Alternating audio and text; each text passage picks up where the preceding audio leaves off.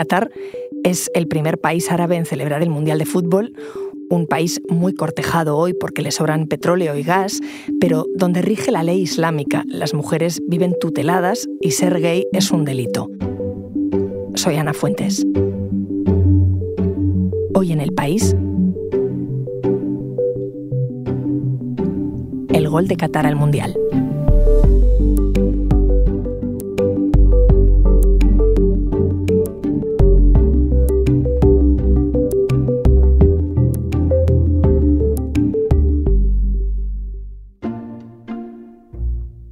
Soy Natalia Junquera y he viajado a Qatar para conocer cómo es el primer país árabe que va a coger un mundial de fútbol.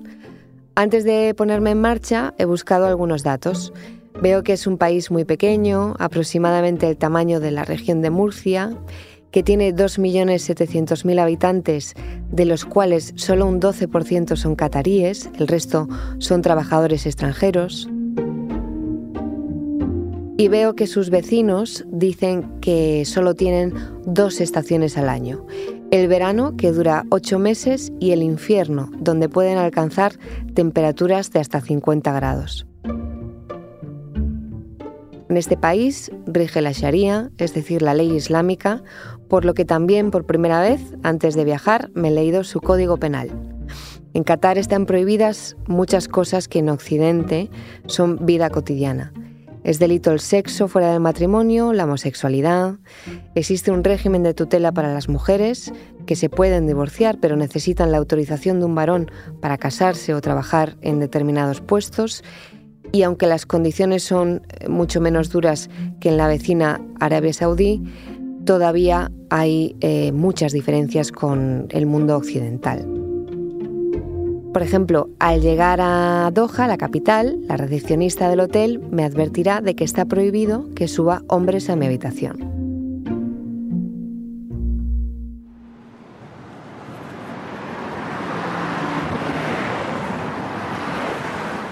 Al llegar me sorprende el tráfico, pero sobre todo que se ven muchísimos edificios todavía en obras. Hay además adoquines apilados en cada acera y los taxistas se pierden porque hay rascacielos, calles enteras que ayer no estaban aquí. ¿Stop here?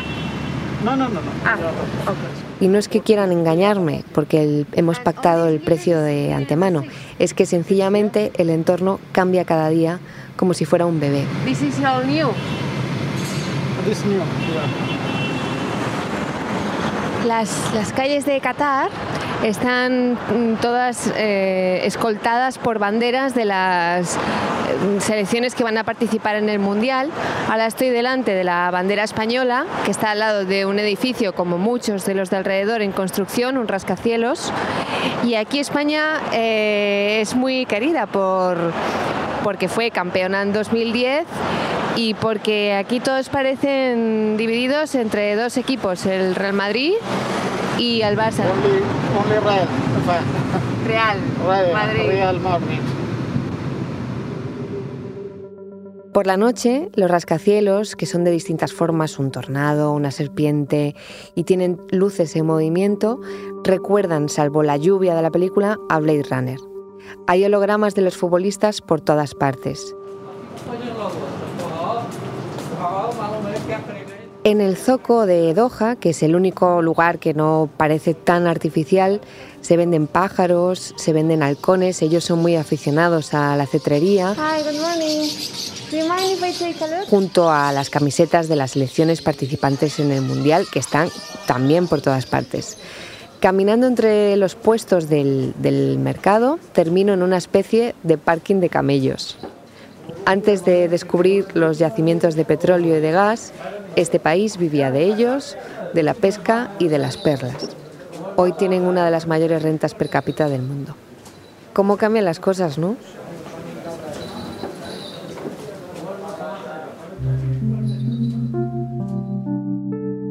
Hola Natalia. Hola Ana. Te escuchábamos contar cómo todavía hay construcciones que están por todas partes. Efectivamente, porque al final es un país muy pequeño, de 2,7 millones de habitantes, que se ha tenido que preparar para la llegada de otro millón y medio. Eso requiere muchísimas infraestructuras y por eso la foto, la imagen que yo he visto estos días en Doha era como un bosque de, grúas con carteles por todas partes promocionando el, el Mundial. Los estadios sí que están terminados, pero Qatar ha tenido que anunciar 30.000 nuevas plazas adicionales a las que ya tenían porque han vendido más entradas. 30.000, porque eh, ¿cuántos edificios estaban proyectados? ¿Cuántos estadios va a haber? Pues para acoger el Mundial, Qatar ha construido siete nuevos, o sea, siete desde cero, y ha remodelado otro que ya tenía.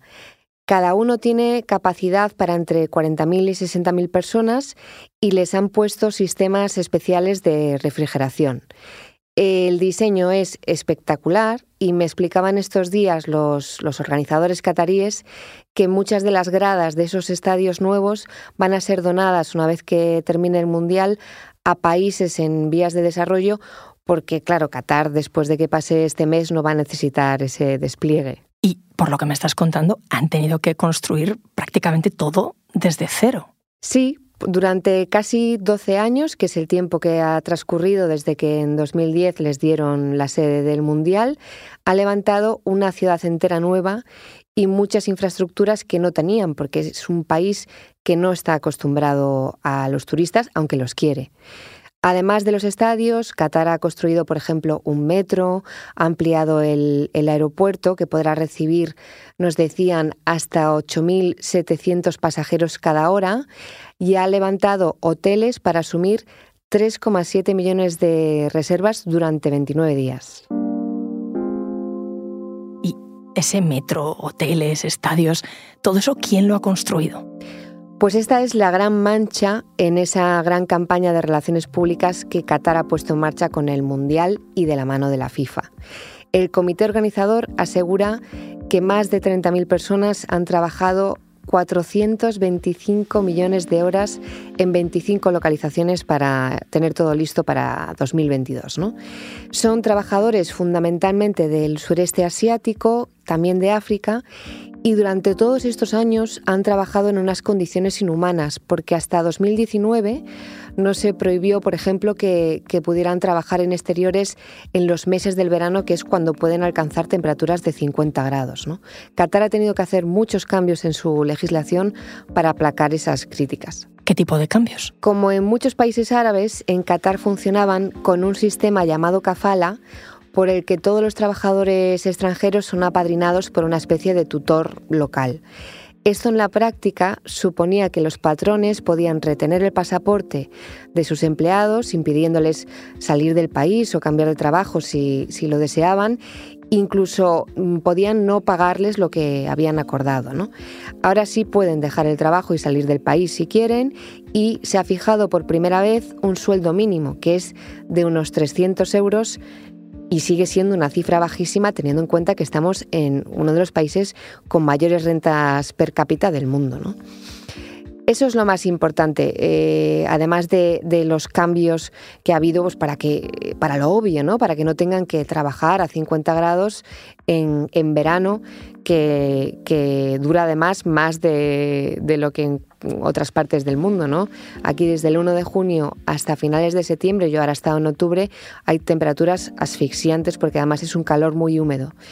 Y, muchos de esos trabajadores, según han denunciado organizaciones como Amnistía Internacional o como Human Rights Watch, han muerto precisamente por esas altas temperaturas construyendo infraestructuras del Mundial.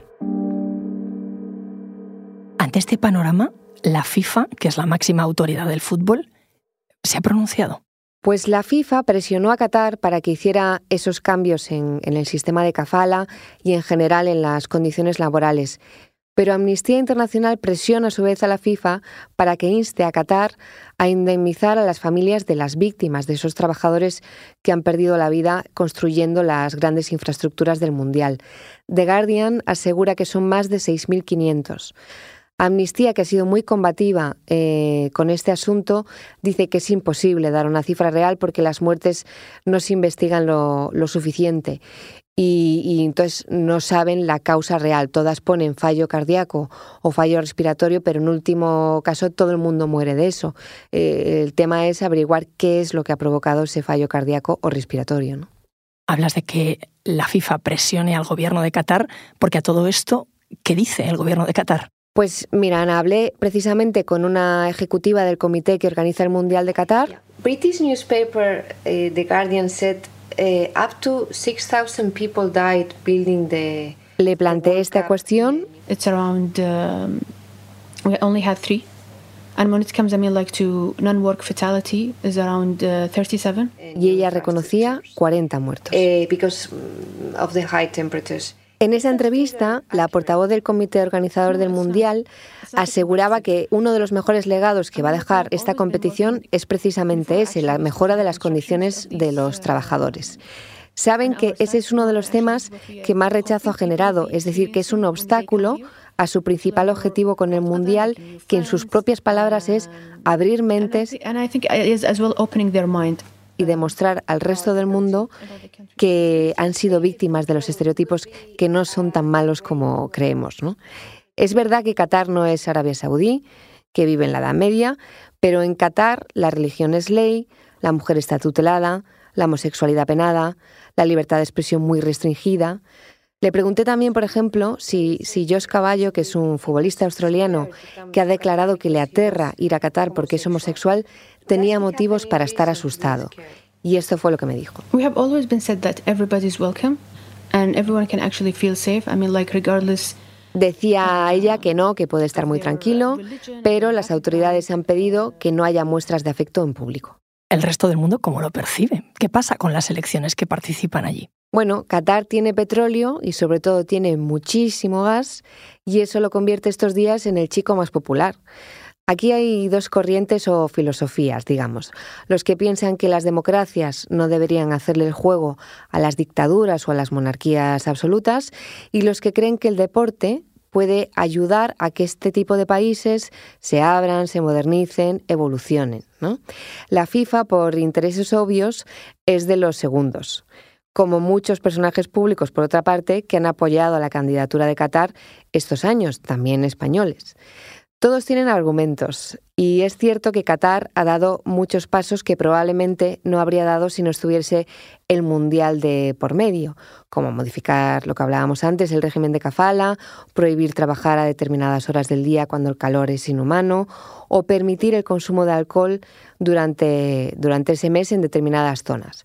Es cierto que esos cambios, si todo sale bien en el Mundial, pueden empujar al resto de la región, a países como Arabia Saudí, donde se la pida, a replantearse ciertas cosas, pero no, es, no está asegurado.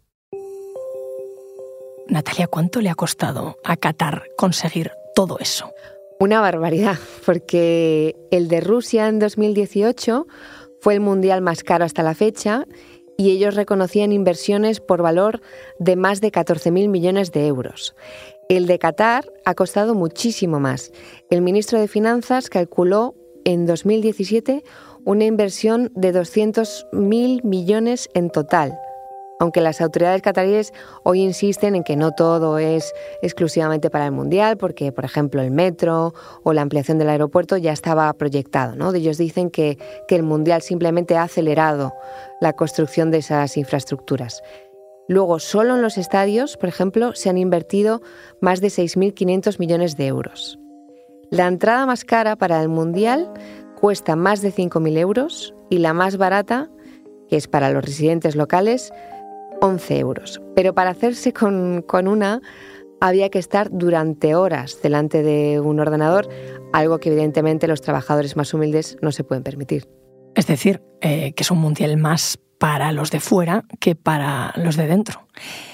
¿Qué gana Qatar? Es que Qatar en general es un país de los de fuera. El porcentaje de los nacionales ronda apenas el 12% y a la hora de, de, vender las entradas, por ejemplo, esas de categoría 4, las más baratas, no son para cataríes, son para residentes en Qatar. ¿Qué busca un país con solo un 12% de, de nacionales con el Mundial? Pues construir una identidad, ser popular gracias al deporte más popular que existe. La estrategia nacional del país se ha fijado como objetivo recibir 6 millones y medio de turistas al año en 2030 y la portavoz del comité organizador del Mundial, la que nos explicaba que, los homosexuales no, no están en peligro, En su país eh, ella decía que el fútbol y que una competición así puede ser una excelente vía para atraer turistas. Una de las personas con la que hablé, un catarí que trabaja en una petrolera y que tenía una abuela española, lo resumía muy bien. Decía, en este mundial el fútbol es solo un 30%. ¿Qué es el resto?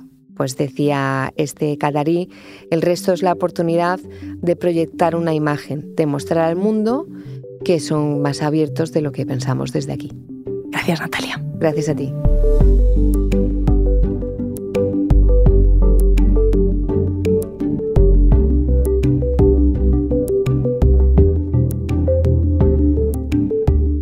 Este episodio lo han realizado Natalia Junquera e Inés Vila. El diseño de sonido es de Nicolás Chavertidis, la edición de Ana Rivera y la dirección de Silvia Cruz La Peña. Yo soy Ana Fuentes y esto ha sido Hoy en el País. De lunes a viernes volvemos con más historias. Gracias por escuchar.